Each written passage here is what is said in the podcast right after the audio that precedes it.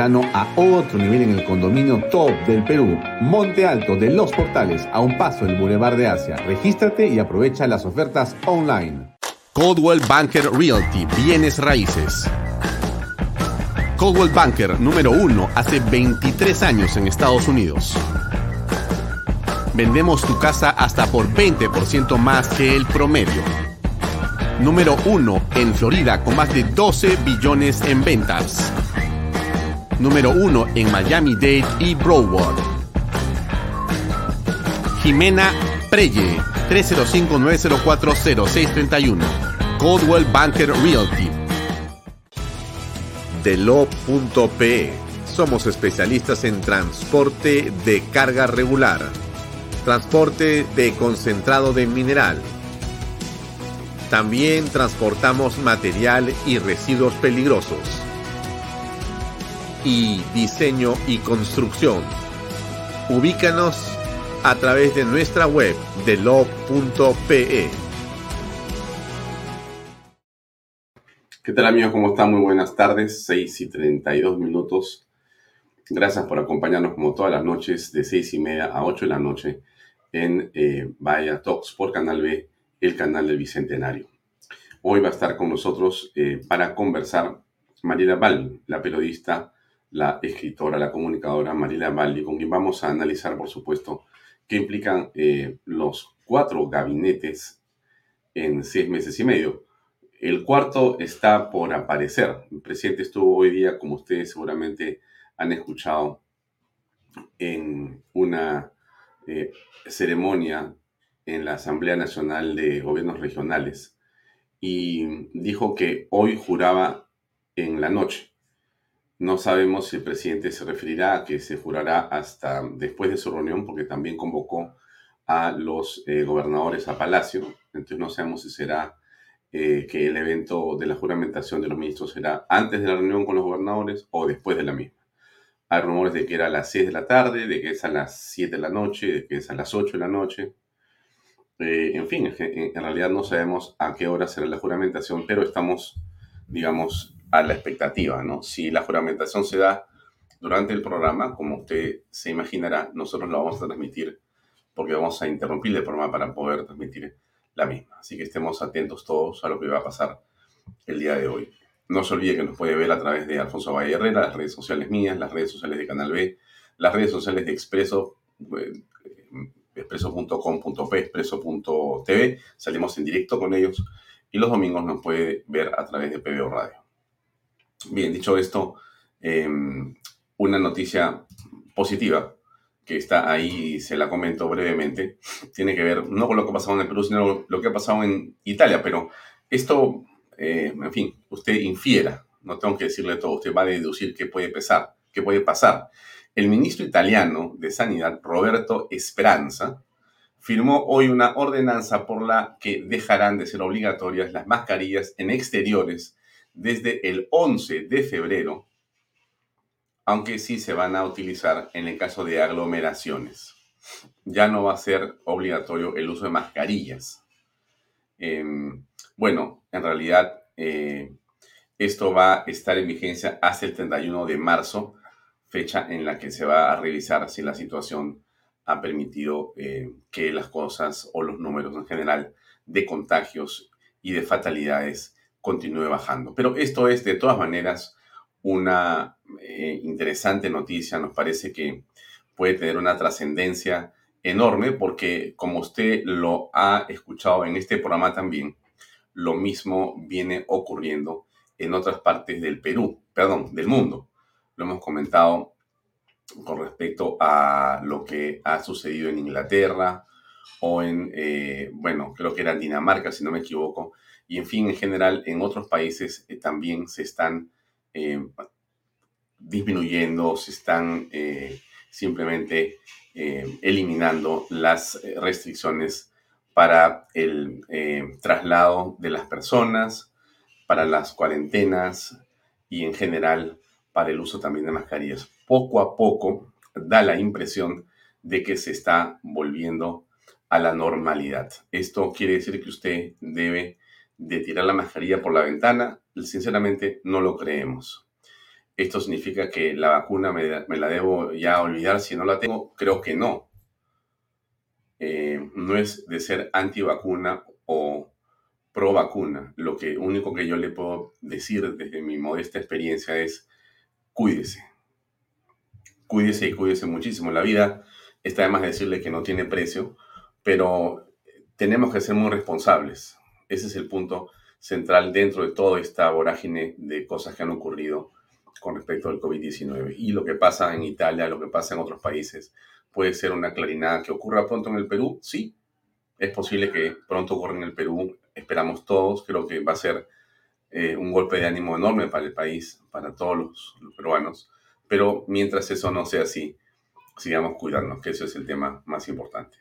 Ahora, yo quería comentarle varias cosas ahora, pero hay una que, que, en la que quiero detenerme un minuto y que me parece muy importante. Ustedes reconocen quién es la fotografía, de quién es la foto que les he puesto ahí, ¿no? Ella es eh, Mari Carmen Alba. Mm. Mari Carmen Alba es la presidenta del Congreso de la República. Es la presidenta del Congreso de la República hoy en el país. Em, si ustedes entran a su Twitter y ponen cuáles son las tendencias de hoy en el Perú, van a encontrar que la quinta tendencia es Alba y la séptima tendencia es Malcri Carmen. ¿Qué es lo que ha ocurrido eh, en el Perú en las últimas horas para que eh, dentro de las cosas que en el Perú están ocurriendo, que tienen que ver con temas de relevancia eh, enorme, porque tienes un gabinete que no se ha todavía decidido, porque tienes a una situación de tensión entre los ministros de Estado, y porque el COVID está eh, bajando, que es una buena noticia, que hay menos contagios y menos decesos.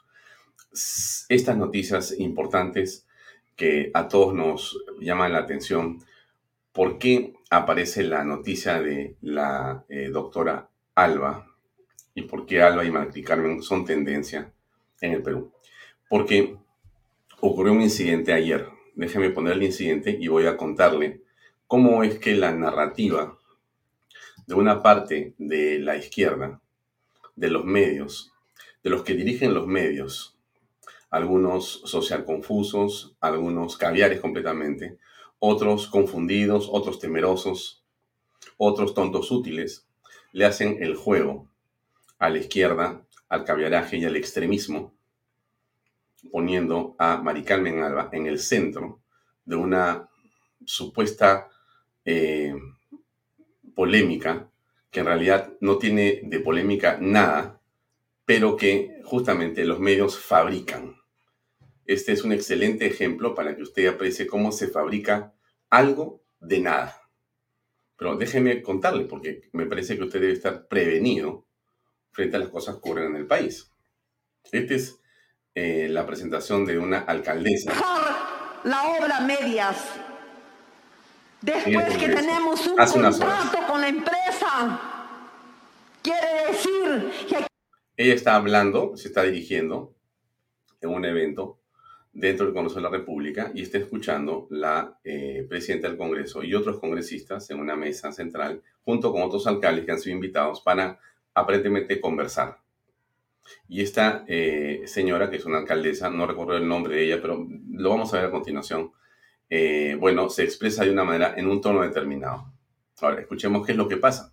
Quieren dejar elefantes blancos, no está, no se encuentra en este momento la señora presidenta de la Comisión de la Constitución, doctora Patricia Juárez, que hubiera querido que esté sentada acá.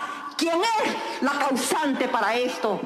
Porque no es posible por favor, que de esa manera alcaldesa, alcaldesa, alcaldesa, alcaldesa. Está en esta reunión, un ratito, un ratito. Ustedes están aquí en mi casa, ¿no? Le exijo, primero, respeto. Esta es una conversación entre congresistas, alcaldes, ¿no? Eh, de diálogo, que yo siempre he dicho que el Congreso está abierto para conversar, no es primera vez, con algunos de ustedes ya me debo haber reunido, pero me cambia de tono. No voy a permitir que esté hablando de esa manera, porque acá efectivamente somos representantes del pueblo y hacemos y trabajamos por el pueblo. Y creo que ustedes están totalmente desinformados. Estoy un poco impresionado porque esto ya se ha hablado, le deben de haber explicado. Acá voy a leer una carta de la presidenta de la Comisión de Constitución, dirigida al presidente de la Asociación de Municipalidades del Perú, AMPE, Álvaro Páez Navarra, que parece que no se las han trasladado, lo voy a leer. Bueno, ya no importa lo que pasó, porque los medios han hecho de esos 30 segundos eh, las tendencias que yo les he mostrado a ustedes, han eh, realmente eh, infectado las redes sociales de una cantidad de memes impresionantes para atacar a Mari Carmen Alba, la presidenta del Congreso.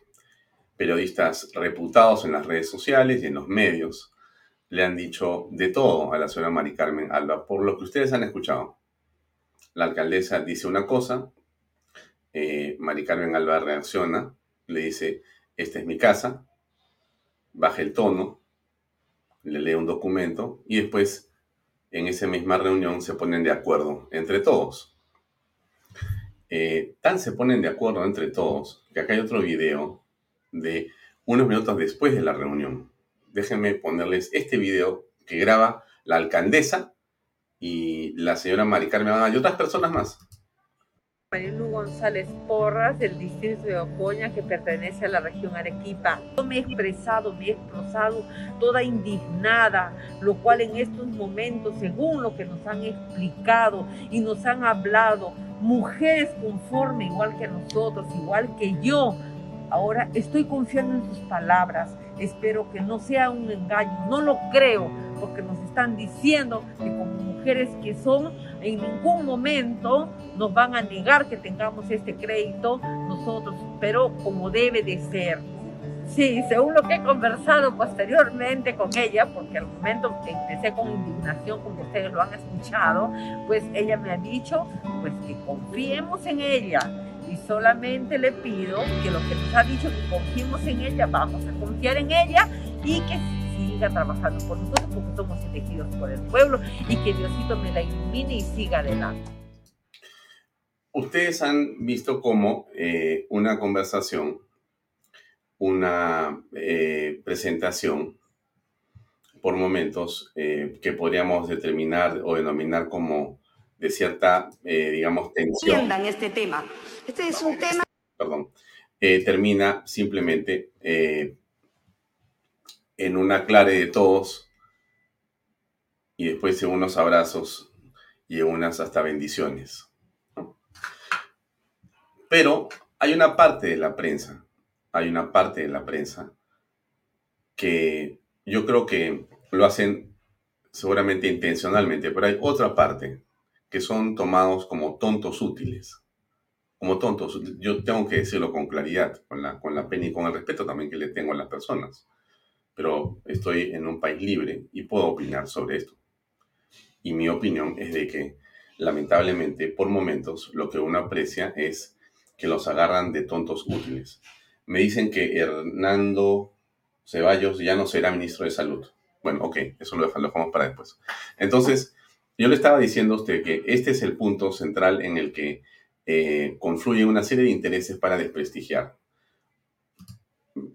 Esta es la fotografía de la señora Mari Carmen Alba, presidente del Congreso. Y estas son todas las eh, diversas caricaturas o memes y la enorme cantidad de eh, improperios e insultos que ha recibido durante las últimas 24 horas.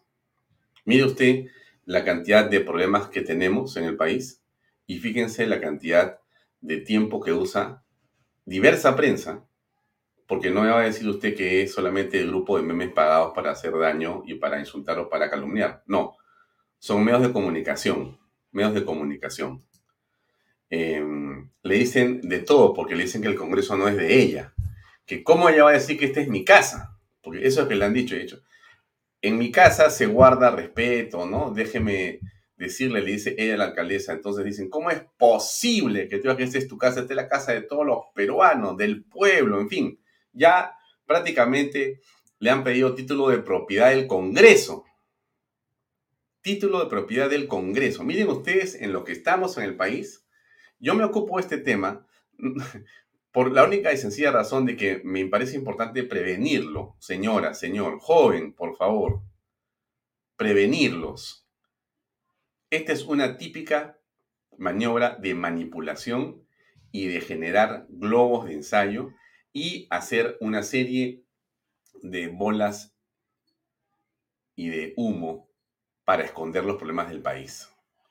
Típica, típica típica de la izquierda y de los caviares. Típica de la izquierda y los caviares. Le han puesto de todo a Mari Carmen Alba. Por, por haber dicho, por favor, se me calma, esté en mi casa. Eso fue lo que ha desatado la furia. Han hecho hasta encuestas. ¿Qué le parece a usted el maltrato que ha propinado la señora Mari Carmen Alba a la señora Ocoña Marilú González? Hay cartas. Ministros de Estado se han pronunciado. Ex ministros de Estado se han pronunciado por supuesto, del caviaraje, por supuesto, ¿no? Presidentas del Consejo de Ministros o expresidentas del Consejo de Ministros. Miren, le, ha faltado voz a todos. Faltaba que hicieran una marcha contra Mari Carmen Alba. Una marcha. Por lo que usted ha visto, eh, que yo le he mostrado. Pero así, con una, con una, y claro, por supuesto, ¿no? El doble rasero de siempre, ¿no?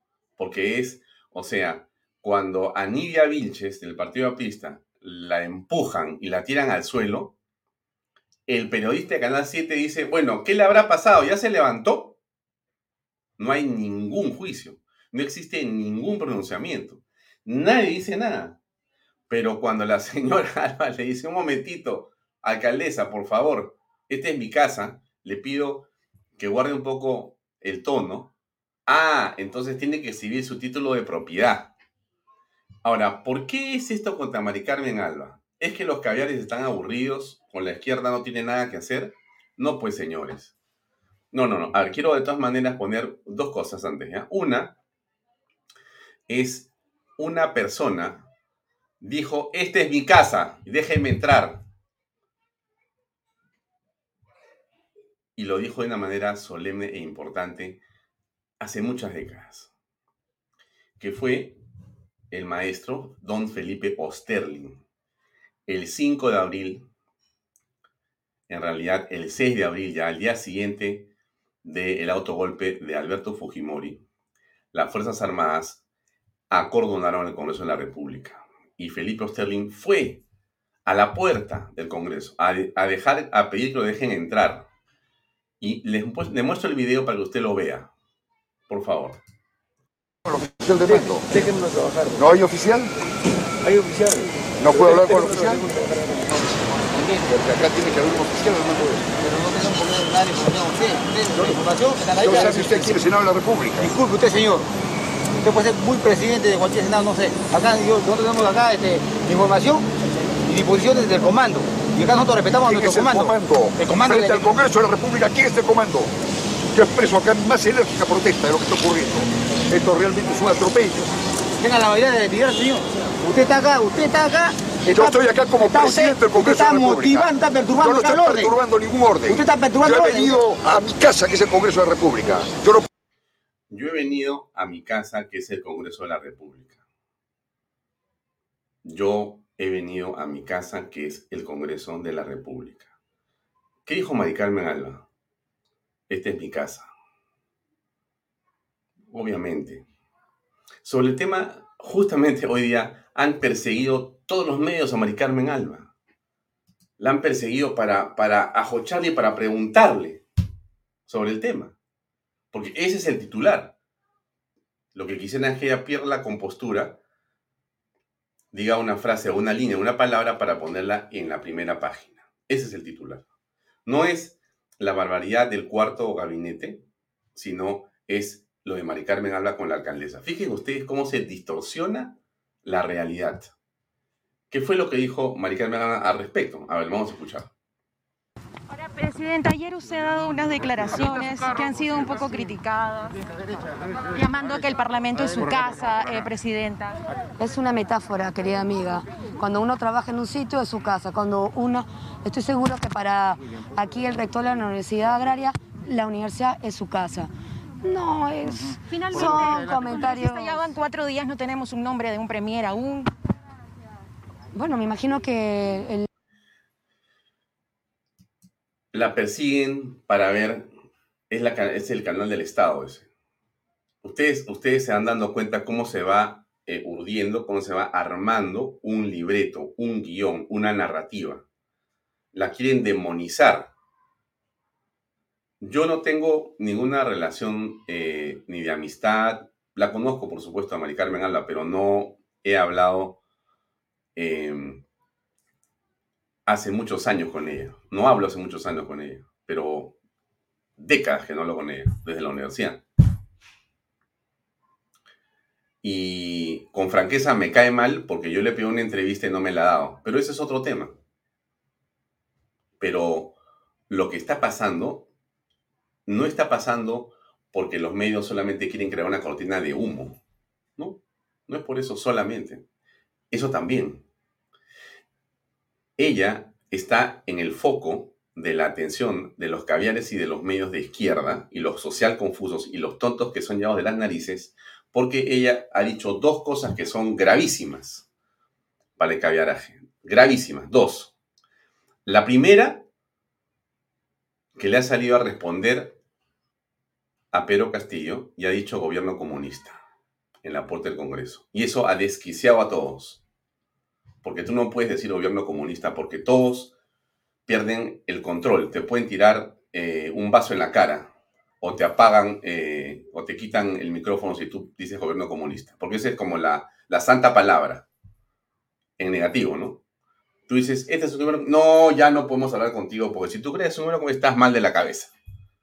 Y ya dijo esto en la puerta del Congreso, si ustedes se acuerdan, vamos a ponerlo, miren.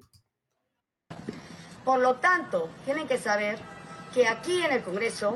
Esto fue el día viernes, después que Valer fue al Congreso a presentar su carta para que el día sábado estuvieran los congresistas y salió María Carmen con todos los voceros de las bancadas y dijo esto, que dura 20 segundos. Escucha usted.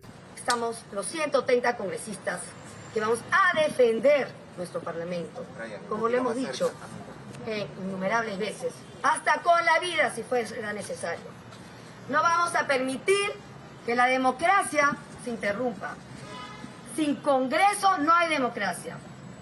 Y le preguntamos al presidente Castillo, porque hace poco tenía una entrevista con el periodista Hildebrand, que le preguntaron si pensaba o se le había pasado por la mente cerrar el Congreso y dijo que de ninguna manera. Por lo tanto, que también lo dijimos en un momento, no queremos un presidente mentiroso, no queremos distintos mensajes, queremos dar tranquilidad a la población, nos está viendo el mundo entero. ¿Quién va a venir a invertir a un país en que el primer ministro y el ejecutivo amenaza constantemente al Congreso para cerrarlo? Estamos en la mira de todo el mundo. Y nosotros estamos aquí para trabajar por la población, porque hemos sido elegidos por la población. Ese pueblo que tanto mencionan nos han elegido a nosotros. Y ese pueblo quiere paz, tranquilidad y quiere que su ejecutivo trabaje. Y no piense en asambleas constituyentes y en cerrar el Congreso, sino que trabaje en lo que tiene que hacer. Darles empleo, chamba que no tienen. El pueblo se está muriendo de hambre. Porque los ministros no están trabajando. Tres gabinetes en seis meses. Nunca antes ha pasado esto en el Perú. Yo quiero decirle a la población que cuenten con el Congreso, que el Congreso va a estar acá, va a seguir trabajando por ustedes. Y nosotros somos los que vamos a dar tranquilidad a este país. Y somos los que vamos a luchar por la democracia, porque no vamos a permitir un gobierno comunista eso que ha dicho ella al final es lo que le ha puesto de parte de los caviares y la izquierda la cruz. Porque ya eh, ella, digamos que califica para ser enemigo de la izquierda y los comunistas y los caviares por algunas razones que aparecen en este discurso de Mari Carmen Alba. Es valiente. Valentía seguramente le viene por los ADNs, pero es valiente y dice la verdad. Ya no puede ser comunista. Entonces, y como no es una persona que la puedes manejar, porque tiene su propia voz, podemos estar en desacuerdo con ella.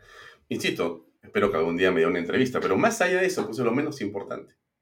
Entonces, a ella hay que demonizarla, hay que destruirla, por otra razón más importante, porque esto es ella ha marcado ya una línea, ¿no? Ha marcado una cancha.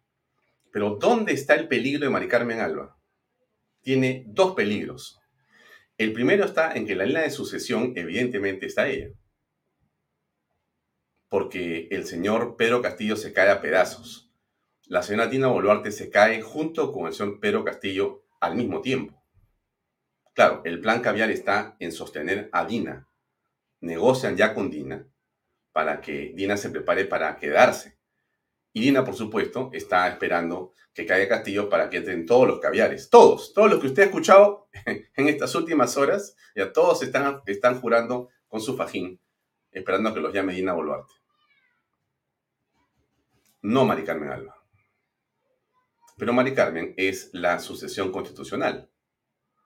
Y si entra Mari Carmen Alba, no van a entrar los caviares. No sé a quién pondrá porque tampoco es que sean muy buenos eh, los populistas para hacer gabinetes, pero ese es otro tema también.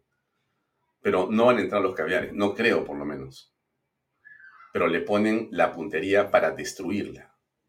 Todos esos memes, esas, eh, imágenes que le mostraba al principio, buscan destruir a Mari Carmen Alba por otra razón. Y ahí termino.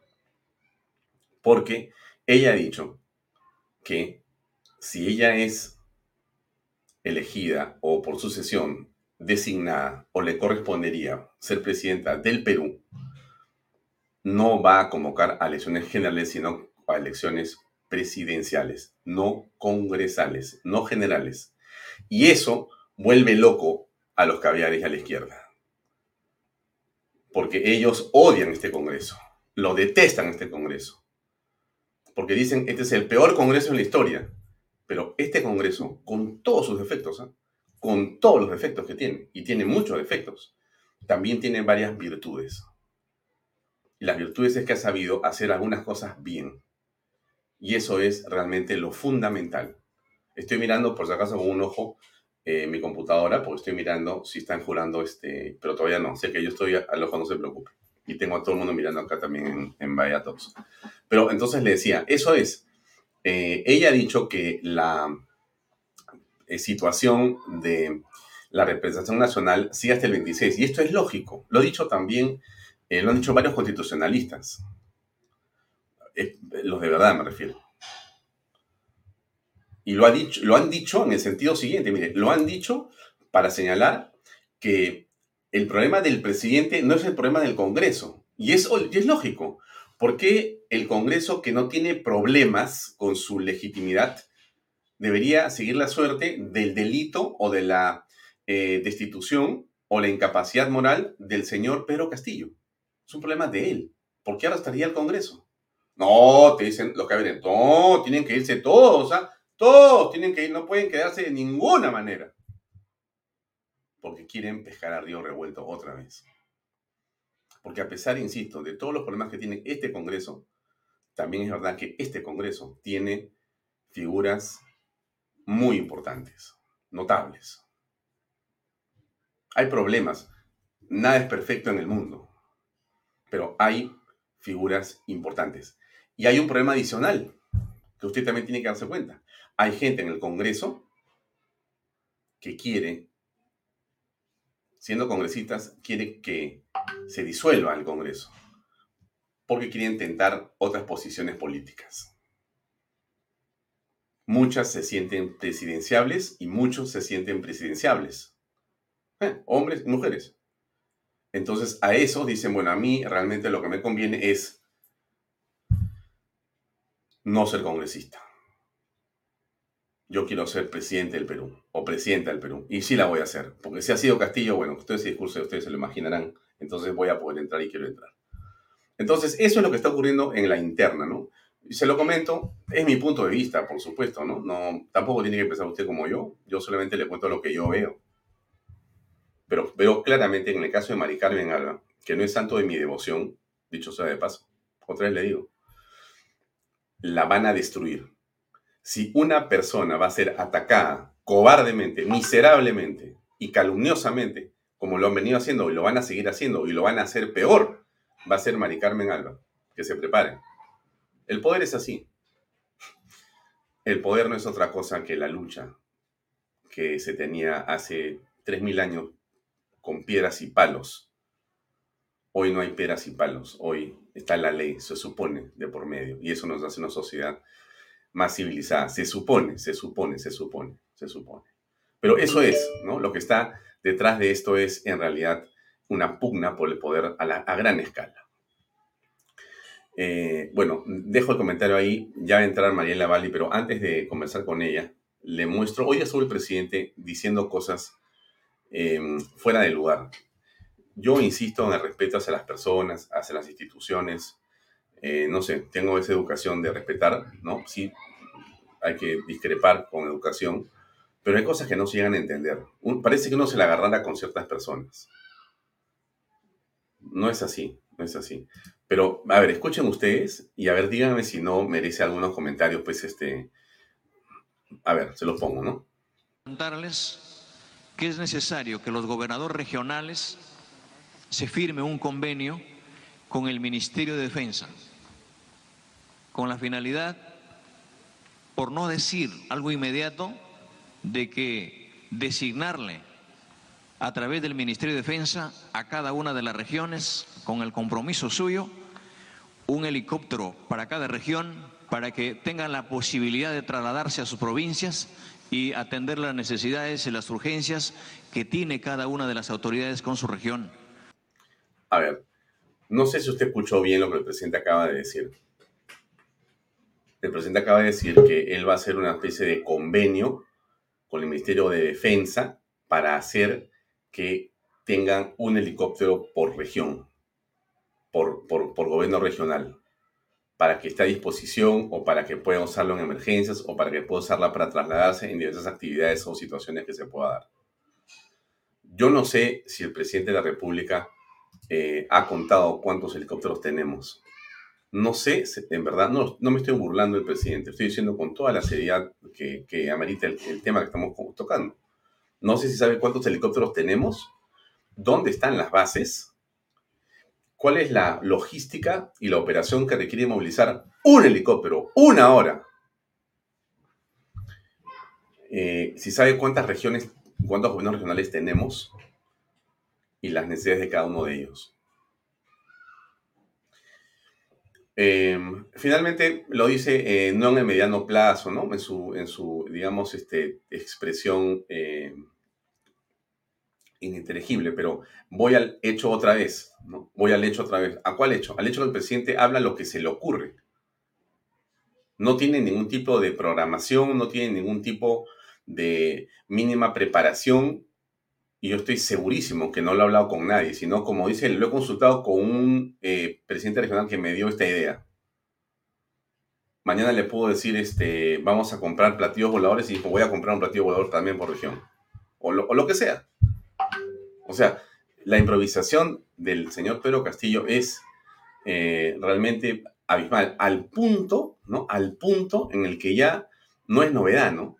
No es noticia. O sea, nos hemos acostumbrado a los temas que tienen que ver con los currículums vitae de los funcionarios del Estado, que son un desastre, a los temas de corrupción, a la manera como asesina el idioma el presidente de manera permanente, a la informalidad absoluta en todo sentido de la palabra, a esto que está pasando en este momento. O sea, hay una juramentación, no en medio pues de que hemos ganado la, Quinta Guerra Mundial, no hemos campeonado este, en Qatar, no. Estamos en seis meses y medio de un desangre espantoso, en un caos político absoluto. Y el presidente, en lugar de decir a qué hora es, tiene a toda la prensa, a todo el país, parados, sentados, esperando a qué hora se le ocurrirá al señor jurar y con quién. O sea, dijo algo más el presidente, ¿no? Dijo eh, las minorías, ¿no? Gana la mayoría, la minoría tiene que aceptar la mayoría. ¿eh? Quizá habría que recordarle al presidente que las cosas dan vuelta, el mundo da muchas vueltas, presidente. Quizás sus asesores no le han dicho a usted algo que es muy, pero muy importante. La vida da muchas vueltas. El destino cambia. Y los que están arriba después terminan abajo. Y los que están abajo terminan arriba. Usted es el mejor ejemplo, pero usted se ha olvidado de una parte. Usted cree que porque estuvo abajo y subió, nunca más va a bajar. Y esa pequeña diferencia hace toda la diferencia. Porque si usted tuviera la humildad indispensable de reconocer que algún día va a dejar el poder, no actuaría como está actuando ahora. Lo que está haciendo el presidente es llevar las cosas al extremo. Yo creo que va a ser un gabinete para llevar las cosas al extremo. Bien, eso es lo que, lo que tenemos con eh, Pedro Castillo. Eh, eh, se puede producir en cualquier momento el tema del, gabinete y yo voy a, poner la, señal en vivo, ¿no? pero antes de conversar con Mariela nos quedan todavía ocho minutos porque le dije siete y cuarto y pretendo ser puntual. Em, la Comisión de Fiscalización va a citar a los asesores de Castillo. O sea, aquí no es como el presidente dice, yo hago lo que me da la gana, yo digo lo que me da la gana. No, no, no, no, no, no, no. Le han puesto fecha y han citado al señor, Jai, al señor Jaico, eh, al señor Beder Camacho, a Sandra Paico, eh, a todas las personas que, a, a Castillo, se les ha enviado cartas para citarlos para que expliquen qué cosas hacen en el despacho presidencial. Por eso yo insisto que el presidente no solamente no sabe, no entiende, sino que quienes están a su alrededor tampoco saben y entienden y creen que pechando van a avanzar y pechando van a lograr esto. Miren ustedes lo que aparentemente pasó con la señora Lovista, que había fabricado un certificado de COVID que no tenía, ¿no? Ahora tiene un delito que es mucho más grave, no sé, que el otro que están investigando, porque eh, es eh, otra investigación fiscal que le van a abrir por haber falsificado ese documento. El certificado COVID que no existe, que no existió. O sea, ¿qué, le, qué quiero decir? Que todo va jalando una tras otra, la, mentira después tienen patas cortas y, y van arrastrando a otra mentira, a otra mentira, a otro problema, a otro delito los señores que están en la sombra, eh, que el presidente los ha evidenciado, hecho sea de paso, porque ha dicho en su último comunicado que existen y que están ahí, que son de su confianza, es increíble. ¿ah? O sea, el presidente es, no, no entiendo yo cómo hacen las cosas, pero en fin, porque él ha, dicho que sí existen. Ha dicho que sí existen. O sea, no es de que, no, él ha dicho que sí existen, están ahí en su documento. El presidente ha dicho que sí, que sí están ahí estas personas. Entonces, bueno, pero, ¿cuál es el, punto al que, al que me refería? Entonces, eh, estos señores asesores en la sombra van a tener al Congreso, van a desfilar, a, hablar, a explicar, a decir lo que estaban haciendo, lo que están haciendo. O sea, no es de que yo soy asesor del presidente, hago lo que me da la gana, digo lo que me da la gana, no voy. Eso no es así. Se están metiendo en un lío cada vez más gordo y más gordo. Esto no va a acabar bien. No va a acabar bien. Lo que está haciendo Pedro Castillo va a terminar peor, pronto y peor. Aunque estén los caviares al costado diciéndole, no se preocupe, denos la chamba que nosotros manejamos las cosas en las redes y en los medios. No es así. Ayer decía Sillonis, existe una indignación creciente y eso lo vemos todos los días, en todas partes.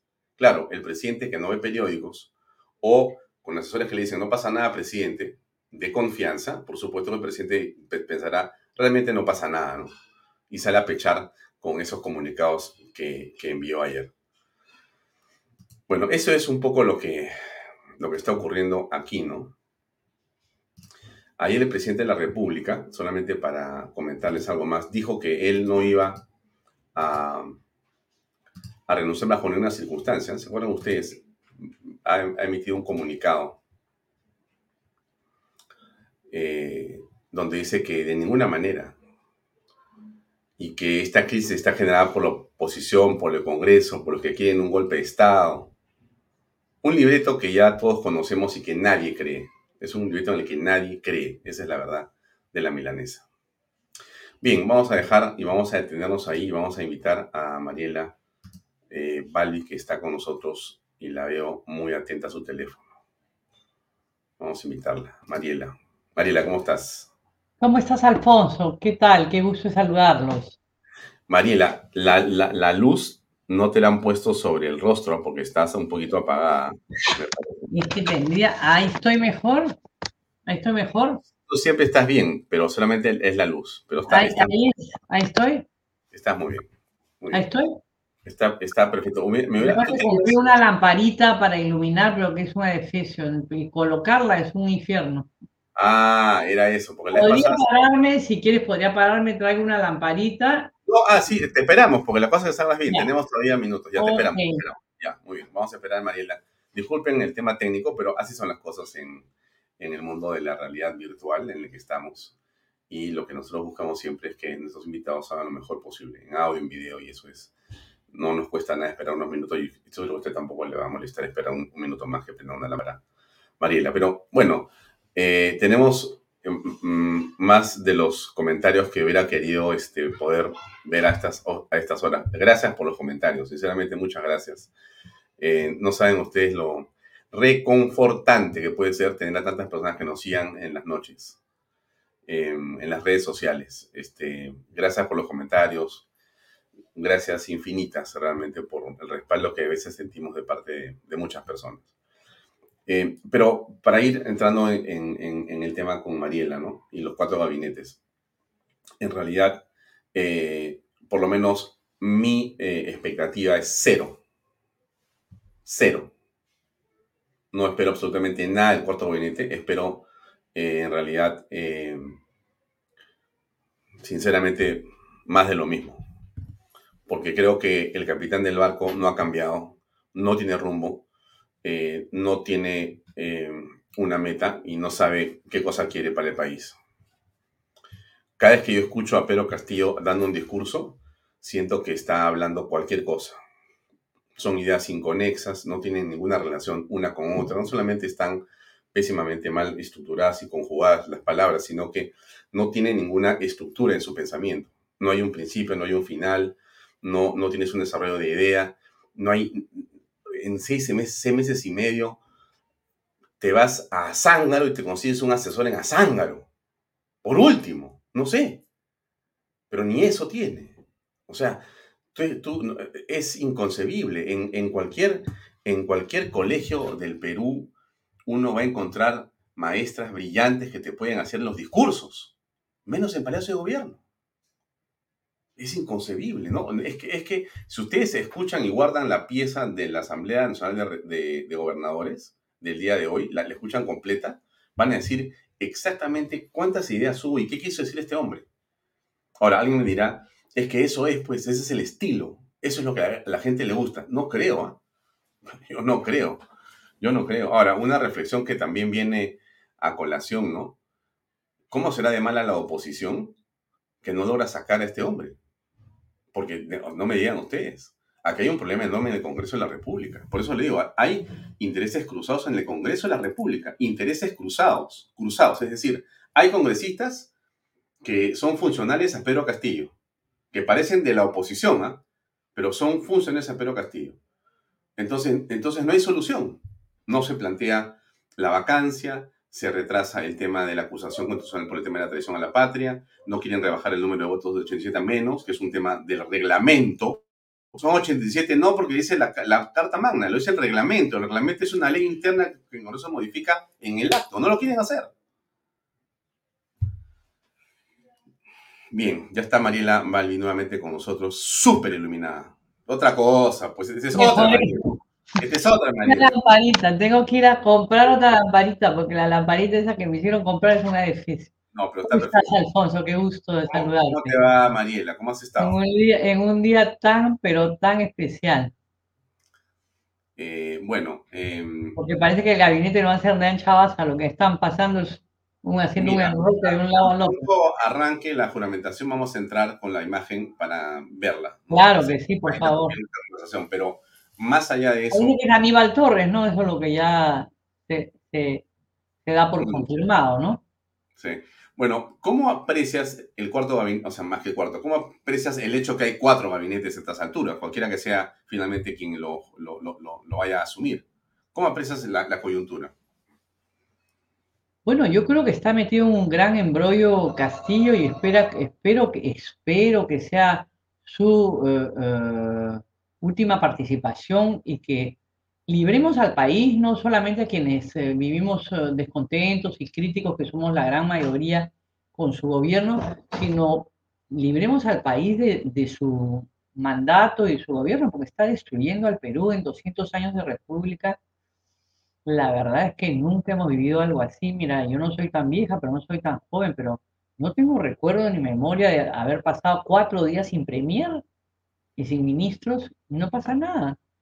Y me sorprende también un poco la, no sé si llamarlo pasividad, indiferencia, porque ciertamente hay reacciones, pero la, el laissez-faire, como dirían los franceses, frente a una situación que es pasmosa, ¿no? Es una situación eh, muy preocupante, ¿no?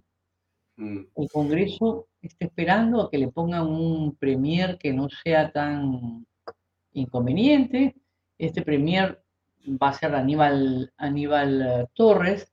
Aníbal Torres es una persona confrontacional, es una persona eh, que se, se ve que está a órdenes del presidente, cuestionado éticamente porque tiene a su hermano en esta compra millonaria de artículos eh, para la pandemia, mascarillas, en fin, eh, adminículos para, la, para la, enfrentar la pandemia. Y además, no hay ningún pues, gabinete de Anchabaza que tanto dijo Castillo que iba a ocurrir. Gabinete de Anchabaza, ninguno. Como Voy a poner un segundo, eh, Mariela, el video de Aníbal Torres cuando sale a hablar de Antauro y hace su, su chiste, ¿no? Es interesante escucharlo otra Lali vez. Matías, ¿qué le dicen? Claro que sí. por ley, ¿no? Co- Como no se puede por ley, voy a hacer que salte una pared. En ese momento voy a hacer que toda la policía se va a almorzar. Lo voy a poner un auto que tenga una velocidad de unos 300 kilómetros por hora para que se vaya. Como nunca informan la verdad, ya lo tienen. Y por supuesto, de parte de el Colegio de Periodistas del Perú, de parte de IPIS, de parte de la Asociación de Prensa Extranjera, no había ninguna protesta. Ustedes siempre mienten, dice. Ustedes periodistas siempre mienten. Y todo el mundo dijo, tiene razón. Y se quedaron callados todos. O sea, nos estamos acostumbrando, Marina me da la impresión, al maltrato. No solamente al maltrato de los funcionarios del Estado, con currículums que son vergonzosos, con actitudes que son vergonzosas para el propio Estado, sino que con respecto de las personas, no solamente es la violencia de Valer, es la violencia verbal del señor Aníbal Torres. O sea, se está normalizando esta manera de hacer las cosas y nadie le importa. Pero si la señora Alba le dice a la alcaldesa, usted baje el tono, esta es, la, es mi casa, uy, le dicen, necesita ser quemada en una hoguera, Mari Carmen Alba. Pero lo que dice Aníbal Torres, nadie dice nada. ¿Por qué? Bueno, además le han dicho racista a Marilena Alba. Tal vez ha sido un poco dura, ¿no? Pero lo que yo entiendo es que su reacción ha sido de esa manera porque eh, hay puesto una disposición legal que ya ha sido enviada a la Asamblea Nacional de Alcaldes y, y se está, digamos, diciendo mentiras, falsedades de parte de esta alcaldesa de Ocoña, me parece. En el caso de Aníbal Torres, bueno, nos hemos acostumbrado al, al maltrato en general, a que haya seis meses en, en que no haya entrevistas, a que eh, el señor Castillo diga lo que le da la gana, evada a la prensa, a que el señor Aníbal Torres eh, diga cualquier barbaridad y no se desdiga ni, ni se reconvenga.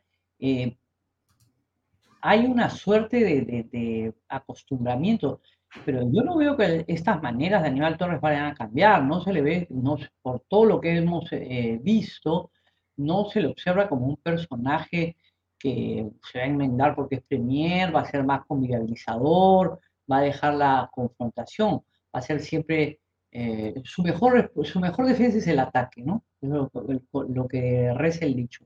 La mejor defensa del ataque, esa la aplica perfectamente Aníbal Torres.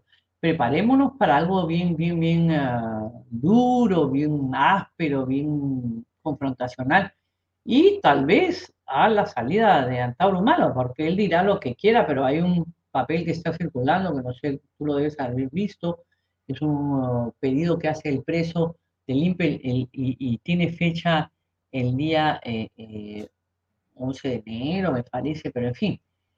En todo caso está la petición y esa petición solamente la resuelve el INPE, al haber sacado a la jefa del INPE, que era del sector caviar, ciertamente, puesta por Vizcarra, etcétera, etcétera, etcétera. Pues entonces me parece que la gran acción que va a hacer Aníbal Torres ahora es, bueno, Fujimori a una cárcel común, en la medida que le dé la salud de Fujimori, que está bastante deteriorada, como sabemos, pero eh, va a ser lo vistoso, va a ser los juegos artificiales. Y tal vez saque Antauro Mala. Ahora, si sale Antauro Mala, ah, sale Antauro Mala el panorama cambia totalmente. ¿eh? Eso, ese es el documento. a, esa, a, esa, resolución. Tiene fecha, me parece, 8, no es 8 de febrero, ¿no? Es, febrero, me parece que dice ahí, este, febrero, creo que febrero 3, si no me equivoco, a las 3 y 42 de la tarde. O Ancón primero de febrero del 2022, es, y, el sello es el 3 de febrero. Pero lo cierto es que la señora expresidenta del INPE era quien, a través de los uh, delegados carcelarios, dijeron, esto no vale, no corresponde, porque es una potestad de los, uh, de los directores de cada, de cada penal calificar al reo, pero si esto se levanta, se supera y Antauro Humana sale, esto se va a volver violento, ¿eh? Definitivamente. No, no, no, no va a ser nada fácil porque han aparecido también unos audios de Antauro Humana, no sé si tú los has escuchado, donde dice que su promoción entra en el ejército entre el próximo año y que este, eh, hay que pues eh, frenar a, a, la derecha, etcétera, etcétera, que el único que puede hacer eso es él y ya conocemos el talante y el proceder de Antauro Humano, no es tan violento y virulento como el de Aníbal Torres, ¿no? Como el del probable futuro premier. Ahora, a mí me parece que eh, lo que están buscando ellos es eh, confrontar, ¿no? Todo el discurso que yo escuché hoy día de Aníbal Torres en la mañana que estuvo con Lucar dando una entrevista, es un discurso confrontacional eh, todos ellos, todos los ministros de Estado están confrontando, lo ha hecho Ceballos también en las redes sociales, o sea, ellos no están en modo alguno eh, en, eh, digamos, el espíritu de bajar la temperatura, sino de elevar la temperatura. O sea, dicen, o sea, tú roncas, yo ronco más que tú. Y están en esa competencia. Si le dice una cosa a Mari Carmen Alba o los congresistas, ellos salen a levantar la voz más alto y usan los medios para usar esa confrontación. Entonces, esto va a escalar hacia algo peor. No baja la tensión, sino sube la tensión. Es la impresión que me da a mí. ¿Tú cómo ves eso? Mira, yo lo que veo es que eh, Castillo al nombrar eh, como premier a este señor Valer estaba pulseando, ¿no? A ver cuál era la reacción de la, de la población, hasta dónde podía ir. Se ha zurrado, se ha zurrado en en lo que son las leyes, ha pasado cinco días, casi cinco días sin premier, eh, y la verdad es que los ministros no solamente están diciendo que el, presidente decida, que se han reunido con el presidente, Valera ha nombrado a dos personas el día de hoy, ha destituido a una, ha nombrado a otra y ha nombrado a un asesor de nivel 1, me parece, o nivel 2, en la PCM, o sea, ha seguido ejerciendo funciones y lo que sí yo he visto, eh, eh, eh, no sé si tú lo hayas notado, es que los ministros están diciendo que tiene que ser un gabinete de alta que Balear no puede ir, o sea, se han como soltado, ¿no? Como que no están respetando mucho a Castillo, pero los que se queden van a cerrar filas detrás de Castillo de todas maneras y, y, acá la, la, impresión que da es que Castillo lo que quiere es seguir con su programa, su ideología, que es totalmente ajena a, a, la democracia, ¿no? Entonces, eh, él tiene, él tiene un proyecto político, eso es lo que hay que entender y lo que tal vez no podemos, eh, no lo vemos tan fácilmente porque, por un lado, eh, el señor es taimado, es una persona que anda siempre por lo bajo, nunca es claro, nunca dice, ha tenido el cuajo y el descaro de decir en unas entrevistas como Adif, yo no conozco a Moadif, ya perteneció a, a, a, a, FENATE, ha pertenecido a CONARE SUTEP, ha, defendido los intereses de, de, en el magisterio, entonces, ¿cómo no va a conocer a Moadif, por favor, no? Eh, ha tenido la actitud que ha tenido eh, cuando murió Abimael Guzmán, de una actitud así de, no ni siquiera de condena, sino de, de laxitud. Entonces, eh, eh, Pedro Castillo Terrones es un representante de un frente de extrema izquierda, donde está, ciertamente está Cerrón, ¿no? Porque Cerrón no es una persona que está, digamos, lejos del gobierno, no, no, no, no, no, los chats expresos han, han ah, clarificado bien que él ingiere, manda, decide, vuelve y, está ahí atento a todo. Conversa con Castillo, evidentemente, eh, y entonces eh, eh, acá el frente de extrema izquierda se ha vuelto a recomponer, han salido el sector caviar, que se, supo, se, se aupó al último momento, como es Verónica Mendoza, el caso Verónica Mendoza, y tenemos pues Antaurumala, a Sendero, Acuerdo de Paz, a Perú Libre, a Castillo, al castrismo. Tenemos a los representantes de los eh, frentes del sur, tenemos a Sendero del Braem y el, tenemos a, perdón, Sendero Braem está con, con, con Cerrón, en fin. Y Verónica Mendoza era la quinta integrante, la quinta pata, pero se ha abierto un poco porque no le conviene y porque les han sacado a todos los caviares del, ministerio. Entonces, es bien complicado lo que se viene porque eh, Castillo tiene y, Cerrón tienen otra ideología totalmente divergente con la ideología y con la concepción democrática del país y del gobierno. Es, eh, es peligroso. Claro, como te digo, la corrupción es muy vistosa y es mucho más vistosa, pero tienes un premier el que va a subir que esté embarradazo con la corrupción, porque su hermano, mientras que él era ministro de Justicia, está, andaba haciendo negocios con el Estado y él no sabía, el hermano no sabía que era ministro de Justicia, por favor, ¿no? Eh, mañana voy a tener como invitada a la doctora Mónica Yaya, quien ha hecho una serie de investigaciones en torno a los casos de Pedro Franque, y también de Aníbal Torres. Y voy a pedirle que me explique en detalle eh, cuáles son las eh, infracciones y los delitos, no solamente de ellos, sino también de Dina Boluarte, que también está absolutamente complicada, pero que eh, asombrosamente, y ahí viene la otra pregunta, Mariela, la Fiscalía de la Nación, por alguna razón que no conocemos, ha desaparecido.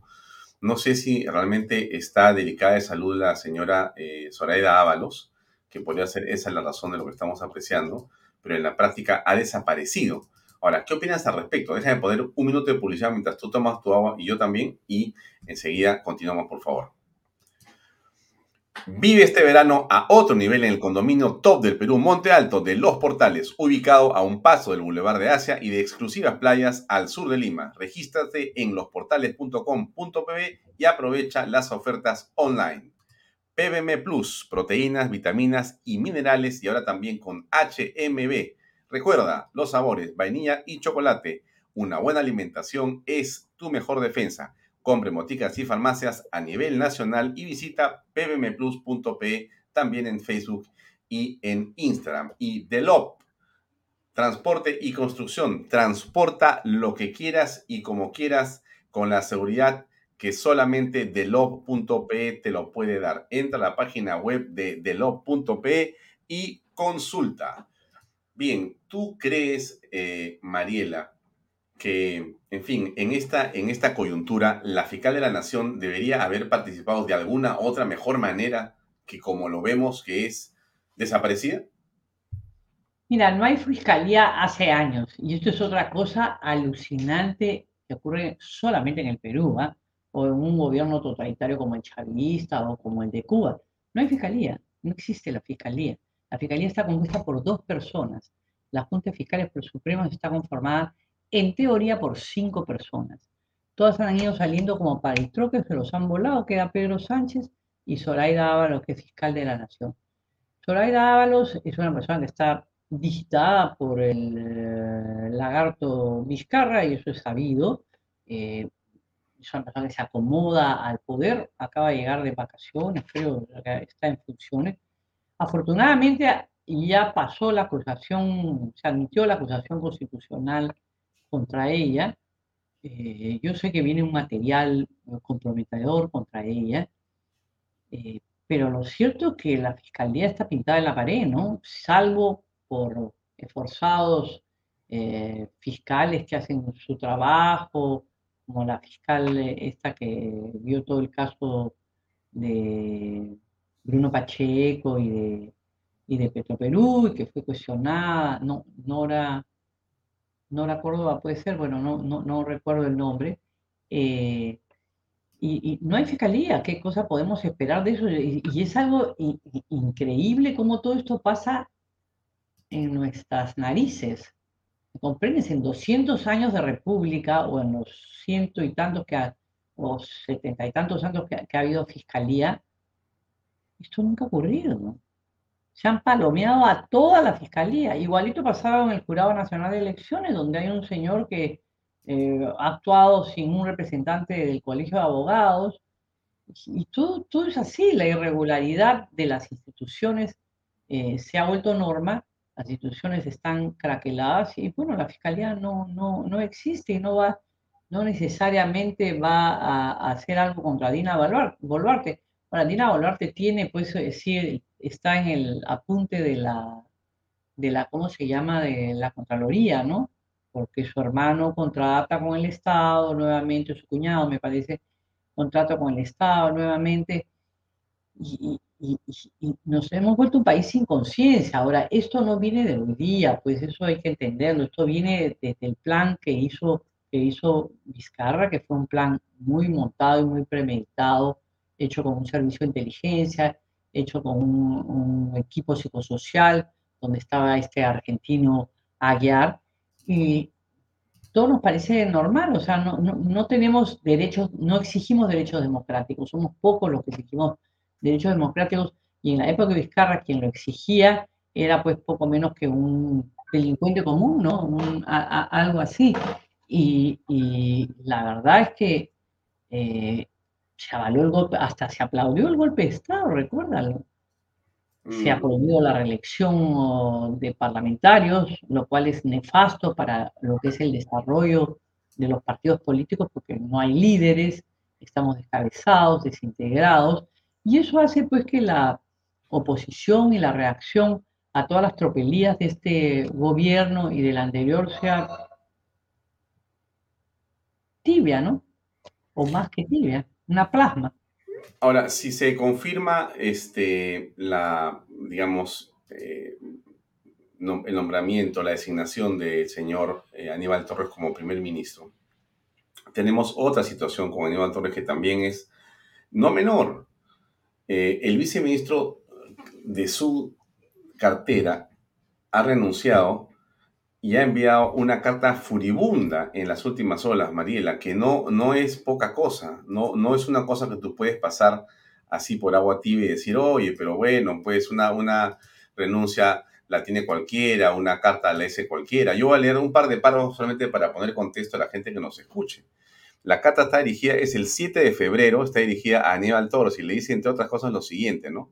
Luego de más de cinco años de trabajo ininterrumpido en el Ministerio de Justicia y Derechos Humanos, ha sido en su gestión donde he evidenciado acciones sin precedentes para el debilitamiento, institucional y técnico de este ministerio, así como de sus órganos adscritos que impactan de manera directa en las políticas y acciones que tiene esa cartera de cara a la población y sobre todo al sistema de justicia.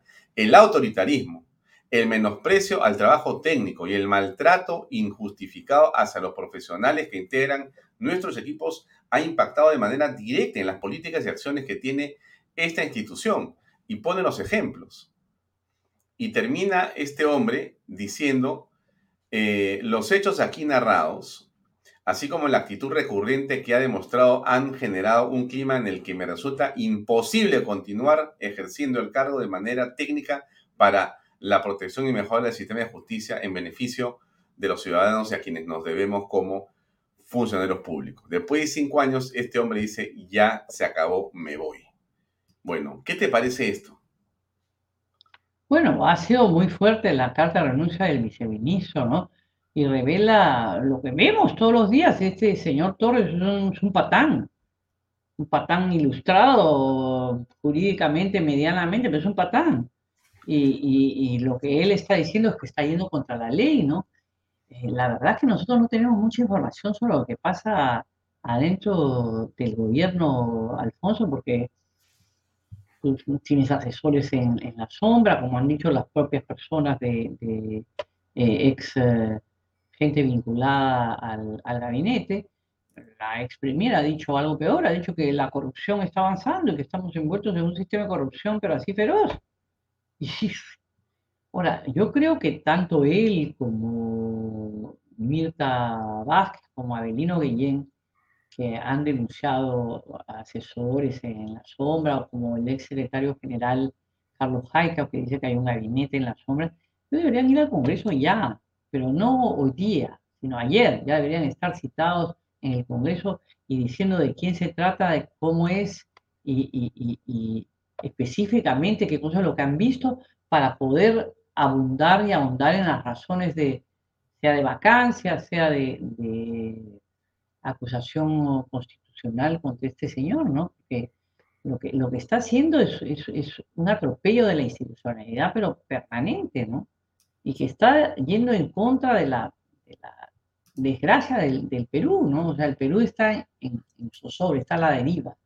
Eso es lo que está. Tienes las bambas que está cerrando, ¿ah?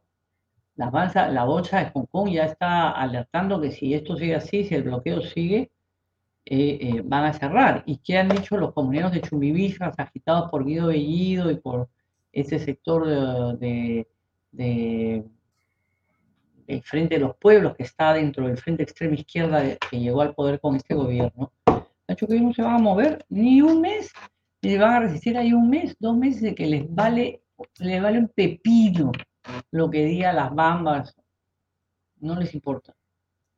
No pasa nada no ocurre nada, está bloqueada la carretera y dentro de poco seguramente las Bambas va a, hacer una, una operación cerrada. Eh, lo mismo tenemos con Repsol, no sabemos si Repsol se va a retroceder en el cierre de Repsol. Si se cierra Repsol, ya han alertado gobiernos como los de España, como los de, de Francia y otros países europeos de que no hay gasolina para los aviones, o sea que es grave porque Repsol me parece, si no me equivoco, abastece del 40-50% de, de las de las eh, del abastecimiento de combustible para el Perú, ¿no? Mm. Entonces, eh, no sé, alguien como la, la doctora Yaya, que es tan acuciosa y conoce también todas las porquerías que ocurren en el Estado, eh, debería decirnos qué camino seguir con todos estos casos también, porque todo esto es un... Es, es, es, es, realmente es una cosa aberrante lo que estamos viviendo, a veces desespera, a veces eh, eh, inquieta, deprime, pero el señor Vázquez, que va a llegar al premierato, aparentemente está cerrado y fijo, va a ser confrontacional, un desastre. Y él ha llegado ahí porque no quiere dejar, dejar el cargo. Eso, se sabe. Es Aníbal Torres. Aníbal Torres, perdón. Eh, él, no quiere dejar el cargo. cuando está en justicia y se pensó que se iba a cambiar, que mm, Vladimir Cerrón podía estar digamos, eh, queriendo también eh, ese ministerio, este, pues decían, se comentó, lo he escuchado eso, que Aníbal Torres no quiere dejar la cartera para el ministerio para nada, porque va a hacer lo que sea, como premier va a hacer lo que sea, le va a permitir a Castillo lo que sea. Es un condicional, no va a ser un premier, va a ser un, un chupe que encima va a ejecutar las cosas de manera agresiva y confrontacional. Mira, este, hablando más sobre Aníbal Torres, va a ser a las ocho y media la juramentación, según han informado el Palacio de Gobierno, pero eso es como, en fin, decirle al presidente que diga la verdad, lo cual es imposible saber. Entonces, eh, es lo último que hemos visto en varios medios que están circulando que a las ocho y media es, pero en todo repente, de repente tiene problemas, ¿no? Sí, me imagino que se están bajando o subiendo, pero en todo caso, el otro tema que está aquí vinculado a este señor que está en la pantalla, que es Aníbal Torres, es el del procurador eh, Daniel Soria, que está buscando ser restituido con una medida cautelar. ¿Por qué? Porque él dice que lo han sacado de manera ilegal, incorrecta, que no se ajusta a ley. Vamos a poner un video chiquito de un minuto y medio para tener un contexto, Mariela, de lo que ha pasado con el señor eh, Soria. Por favor, ahí ve el video, amigos, para que ustedes lo puedan también apreciar. Acá está. Ahí vamos ha presentado una acción de amparo ante el Poder Judicial para ser restituido como Procurador General del Estado, cargo que ocupó hasta el pasado 1 de febrero. Soria argumenta que su remoción vulneró sus derechos, pues la resolución se fundamentó en la pérdida de la confianza, a pesar que solo puede ser separado por ley y por causales específicas. Además, conminó al presidente Pedro Castillo y al ministro de Justicia Aníbal Torres a no incurrir en conductas infractorias de la Constitución. Soria fue destituido tras un informe de la Contraloría General de la República que concluyó que no tenía experiencia en defensa jurídica del Estado. Bueno, ese es el argumento, por supuesto, este es un informe de Canal 7, del canal de todos los peruanos, pero que ahora lamentablemente toma una posición de defensa, eh, de mi punto de vista, totalmente incorrecta, porque vulnera la verdad de los hechos el señor Soria ha sido sacado de eh, su posición porque ha eh, investigado y ha tenido la interés y la valentía del cargo de ir a conocer qué ha pasado en Zarratea. Y eso es lo que, y en Zarratea y en las demás pesquisas con respecto a la del presidente, y eso es lo que lo ha, digamos, sacado del cargo.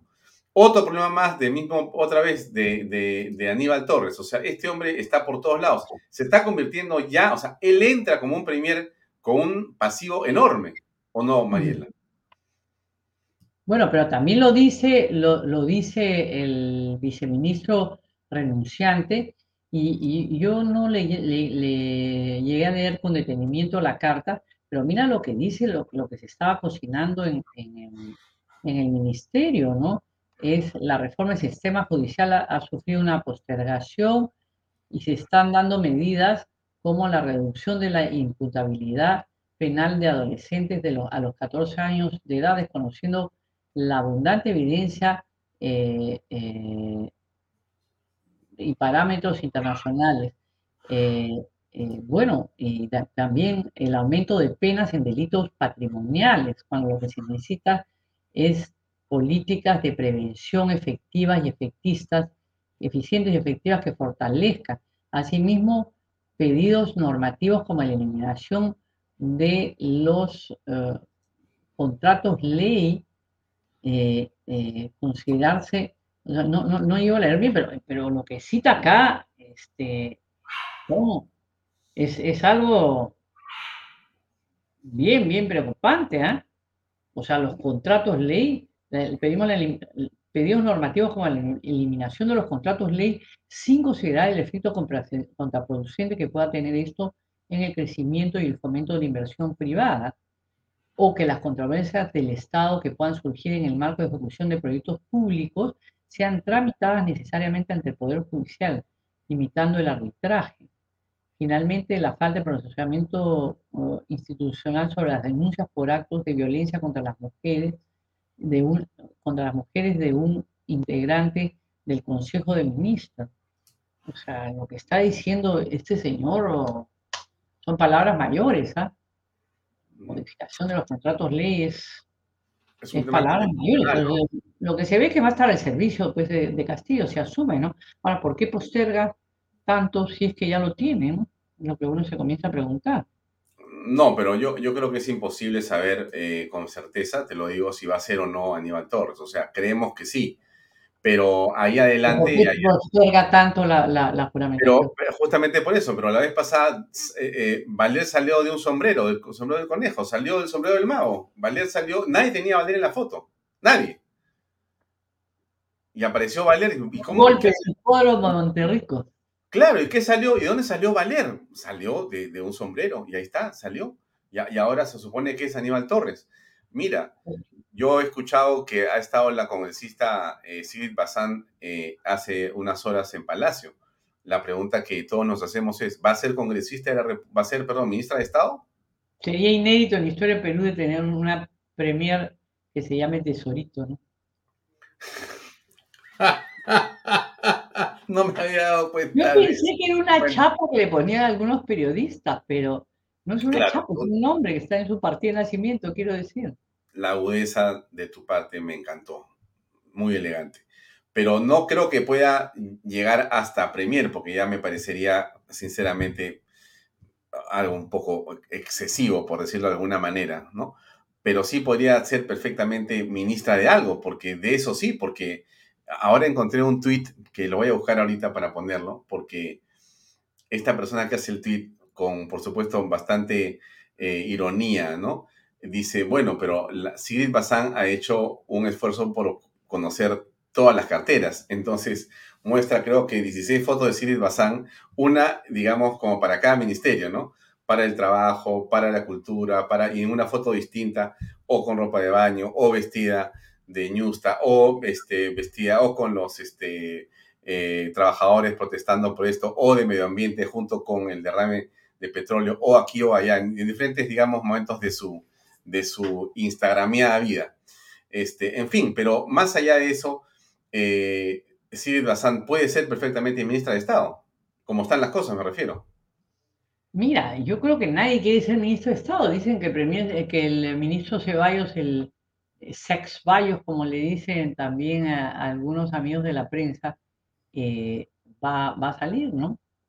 No lo sé, no, no, no, no estoy tan segura, pero ese es, ese ahora, ahora eh, no habrá querido atender al premierato, ¿cómo habrá sido? Pues como no ha querido prestarse para la farsa.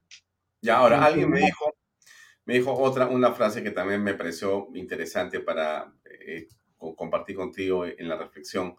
Este, bueno, pero mira, este, qué mala será la oposición que con este mal gobierno no puede hacer nada. O sea, no tiene capacidad para poder articular una propuesta que permita salvar el problema. ¿Qué te parece? No, a mí lo que me parece es que ellos están buscando, recuerda que a fines de diciembre hubo una reunión entre Cerrón y, eh, Castillo, donde salieron abrazados. Cerrón inclusive eh, violó la, la, ley que no le permitía, no le permite moverse de su jurisdicción, pero a mí me da la impresión que están tratando de concentrarse en un gabinete de extrema izquierda y por eso es que tienen tanto rechazo En, eh, eh, eh, en, tanta gente, porque han ido como cincuenta y tantas personas en estos cuatro días, cinco días a, Palacio Gobierno, ¿no? Han sido, ha sido bastante nutrida la, las visitas en Palacio. Entonces, yo tengo la, la impresión de que ellos están está el tuit de Cerrón el día de ayer que dice, bueno, tiene que buscar gente que le asegure curules, porque si no le asegura curules en el Congreso, pues ahorita se lo vacan. Cosa que es una, probabilidad que no es tan incierta, ¿no? Eh, eh, pero yo lo que creo que están tratando de cerrar en, en torno a ellos eh, un gabinete mediocre como todos los anteriores, eh, pero que sea, digamos, esté dentro de lo que ellos, dentro de lo que ellos eh, consideran como las políticas para el Perú, ¿no? Eh, ellos son, es un frente de extrema izquierda el que ha ganado, nunca se olvide, las, ideologías no se cambian así nomás de un momento a otro, ni uno pasa de acá y pasa, al, de, pasa de un lado al otro, y, la ideología del señor Castillo es una ideología prosenderista, eso es claro, y la ideología de, de Cerrón es una ideología eh, eh, castrista, chavista, eh, comunista, o como quieran llamarlo. Entonces estamos en una situación muy, muy peligrosa porque el copamiento del Estado ya se dio. ¿ah? ¿Y los empresarios cómo los ves? Ah? Mira, yo creo que los empresarios están un poco en bolero porque ellos creen que esto se va a arreglar, están un poquito el balcón. Todo el Perú está en el balcón. El Congreso está un poquito en el balcón. ¿Pero qué hacemos? Es que, ¿Cómo sales del balcón? ¿Ah? ¿Cómo sales del balcón? el balcón, yo creo, porque, porque no cuestiona si, si lo llaman a conversar. El presidente de la Sociedad Nacional de Industria ha dicho, bueno, yo iré. O sea, todo el mundo quiere guardar un respeto por un presidente que no es un presidente, pues es un prosenderista que se trepó al carro con fraude eh, eh, y que ha sido todo muy amarrado, muy bien organizado, pero, pero digamos, o sea, el Perú se va a ir desacreditando con lo que ha pasado eh, con las bambas, con lo que ha pasado con las mineras, no se sabe cómo, cómo va a venir la descomposición social cuán rápido va a venir la descomposición social. Entonces, y la descomposición institucional es creciente. A mí me parece que está en una actitud muy pasiva, criticaron al principio la corrupción, pero ya como han sacado de escena con, con otros psicosociales, a Karelim y compañía, y a toda esta banda, el choclito que tenemos, eh, que hemos tenido en Palacio, Bruno Pacheco, los mismos asesores son bastante cuestionados pero hemos visto el escándalo de Petroperú, el señor sigue ahí de, presidente, Abudayef está, se ganó un contrato con el Estado, no tenemos mucha información de más corrupción, el Ministerio de, Transportes es una mata que hay que abordar y hay que investigar ahí eh, enormemente.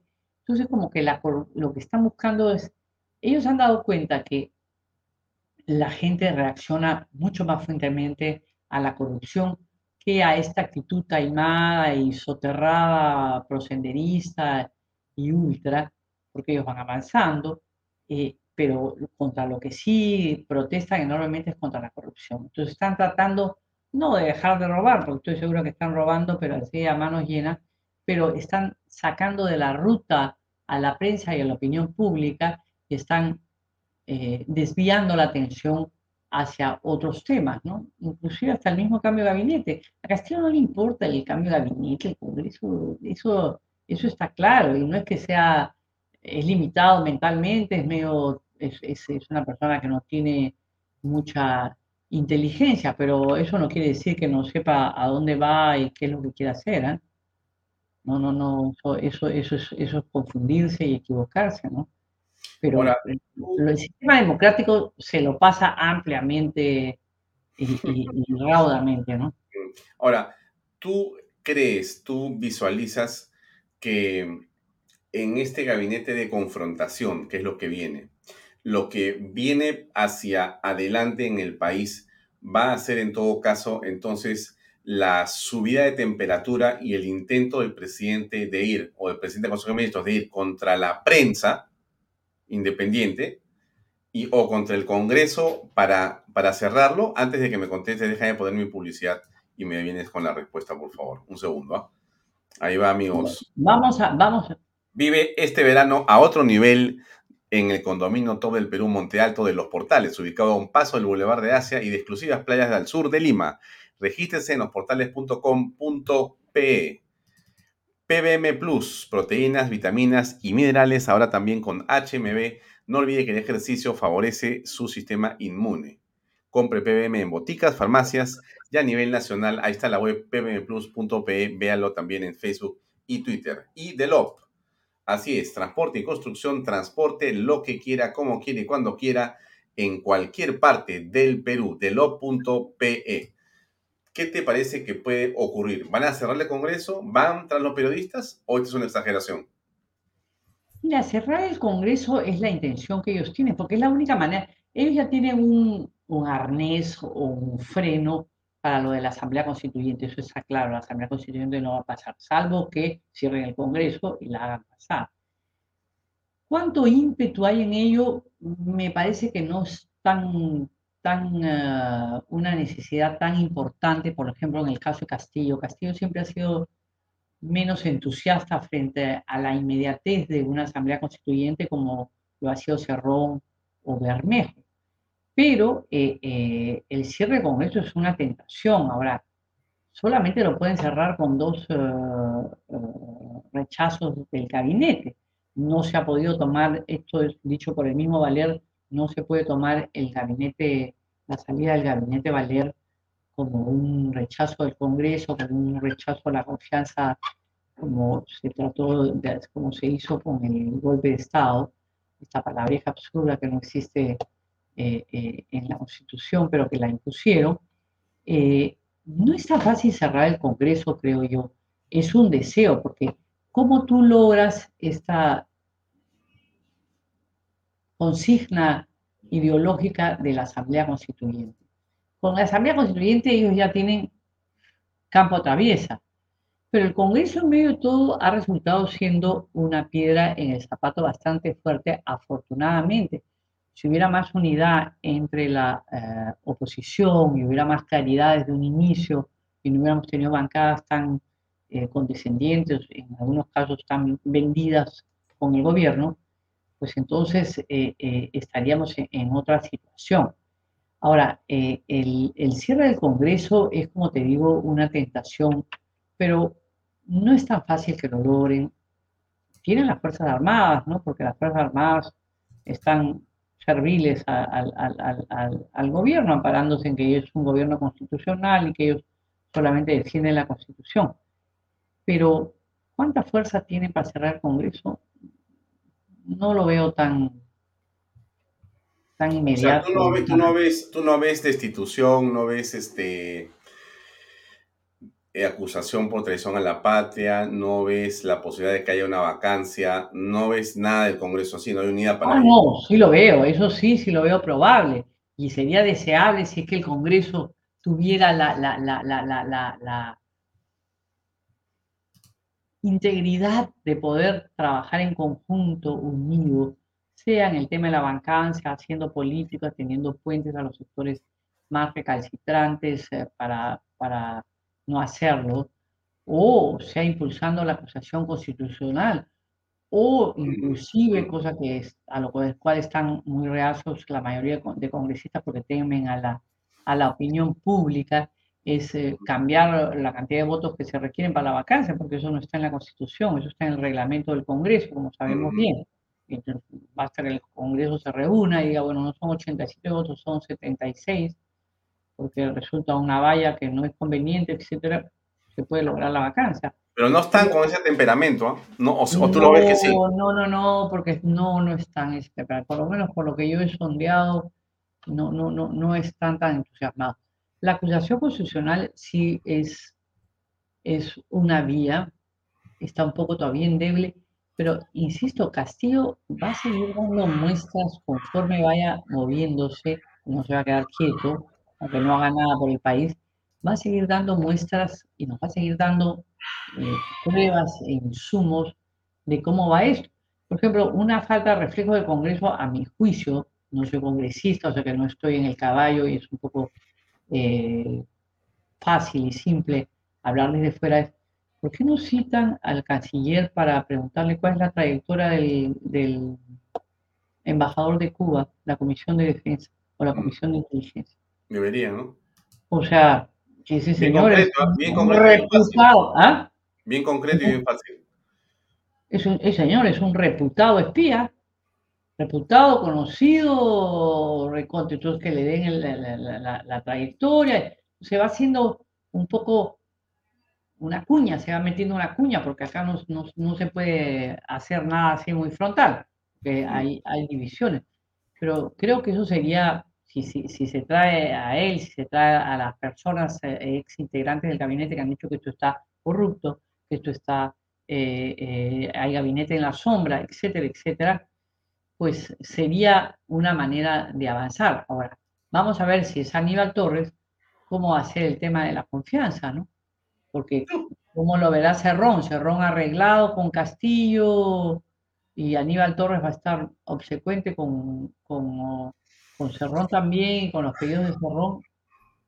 Tal vez ha sido un enroque y, y, y, Cerrón va a coger el, el, el Ministerio de Justicia o sea, Castillo sabe y el Servicio de Inteligencia sabe que, Cerrón tiene más rechazo que Castillo, a pesar de ser senderista, que a mi juicio es peor que ser procubano, antidemocrático. Tampoco me, me, me, parece una cosa adecuada para el país, pero, pero hemos tenido senderos hace 35 años, caramba. O sea, es algo impensable que esto se renueve, ¿no? De otra manera, de una manera más maquillada, pero estamos en ello, o sea, tenemos prefectos ligados al Movadef, al organismo de fachada de Sendero Luminoso, puestos por un exministro del Interior que ha sido fiscal, llegó a fiscal, no sé, llegó a Supremo, me parece que no llegó a Supremo, fiscal superior o, o a Supremo y no fue ratificado, fiscal que ha aceptado el nombramiento de estos entre comillas, profesores. ¿Qué van a hacer esos uh, angelitos en cada región? ¿Me pueden explicar? El prefecto va a comenzar a, hacer acción política en favor, no del país, no de la estabilidad del régimen, en favor del partido político magisterial, del partido peruano como tú, que está incipiente. Afortunadamente no se han podido inscribir los del partido político magisterial, pero es tienen el, tienen el poder para entrar, para nombrar, para designar, para, para facilitar el ensanchamiento de, de, lo que Sendero llama línea de masas, ¿no? Que es cuanto más masa tengas, es mejor. Y Sendero tiene una política de frente único. A Sendero le vale un pepino. ¿Estamos ya? Ah, sí, no. Eh, acaban de poner esto en, en, la página de la Presidencia de la República. La juramentación es a las 8 y 15. ¿Será hora inglesa o hora chotana? Bueno, es hora chotana que es cualquier hora, ¿no? En realidad. Llegamos al final, Mariela. Muchas gracias por tu tiempo. A ustedes, amigos, por acompañarnos. Eh, nos quedamos con la mitad de la conversación porque no hay gabinete. Mariela, te, te, te, comprometo a la próxima semana, si es posible y tienes tiempo, para poder conversar sobre lo que viene y terminar esta conversación. Cómo no, con todo gusto, Alfonso. Veremos qué nos depara el destino y esperemos que reaccionemos todos los... Uh, televidentes que te están escuchando, que te están siguiendo, los este, sumeros que te están siguiendo, y, hay, que tener una reacción, porque la reacción de la calle es importante, la de la opinión pública es importante, no podemos tener esta, esta pasividad y esta sensación de, aplastamiento. Bien, gracias Mariela, muy buenas noches, muy amable por acompañarnos. Muy amable, hasta luego. Bien amigos, es todo por hoy, son las 8 y 4 minutos, ahí terminamos. Eh, esperemos el, la juramentación, en fin, y conversaremos mañana al respecto. Mañana está con nosotros Mónica Yaya, les recomiendo ver ese programa, va a ser seguramente de alto voltaje también con lo que vamos a conversar. Gracias por acompañarnos. Mañana a las 6 y 30 en punto, aquí en Vaya Talks por Canal B, el canal del Bicentenario. Gracias y muy buenas noches.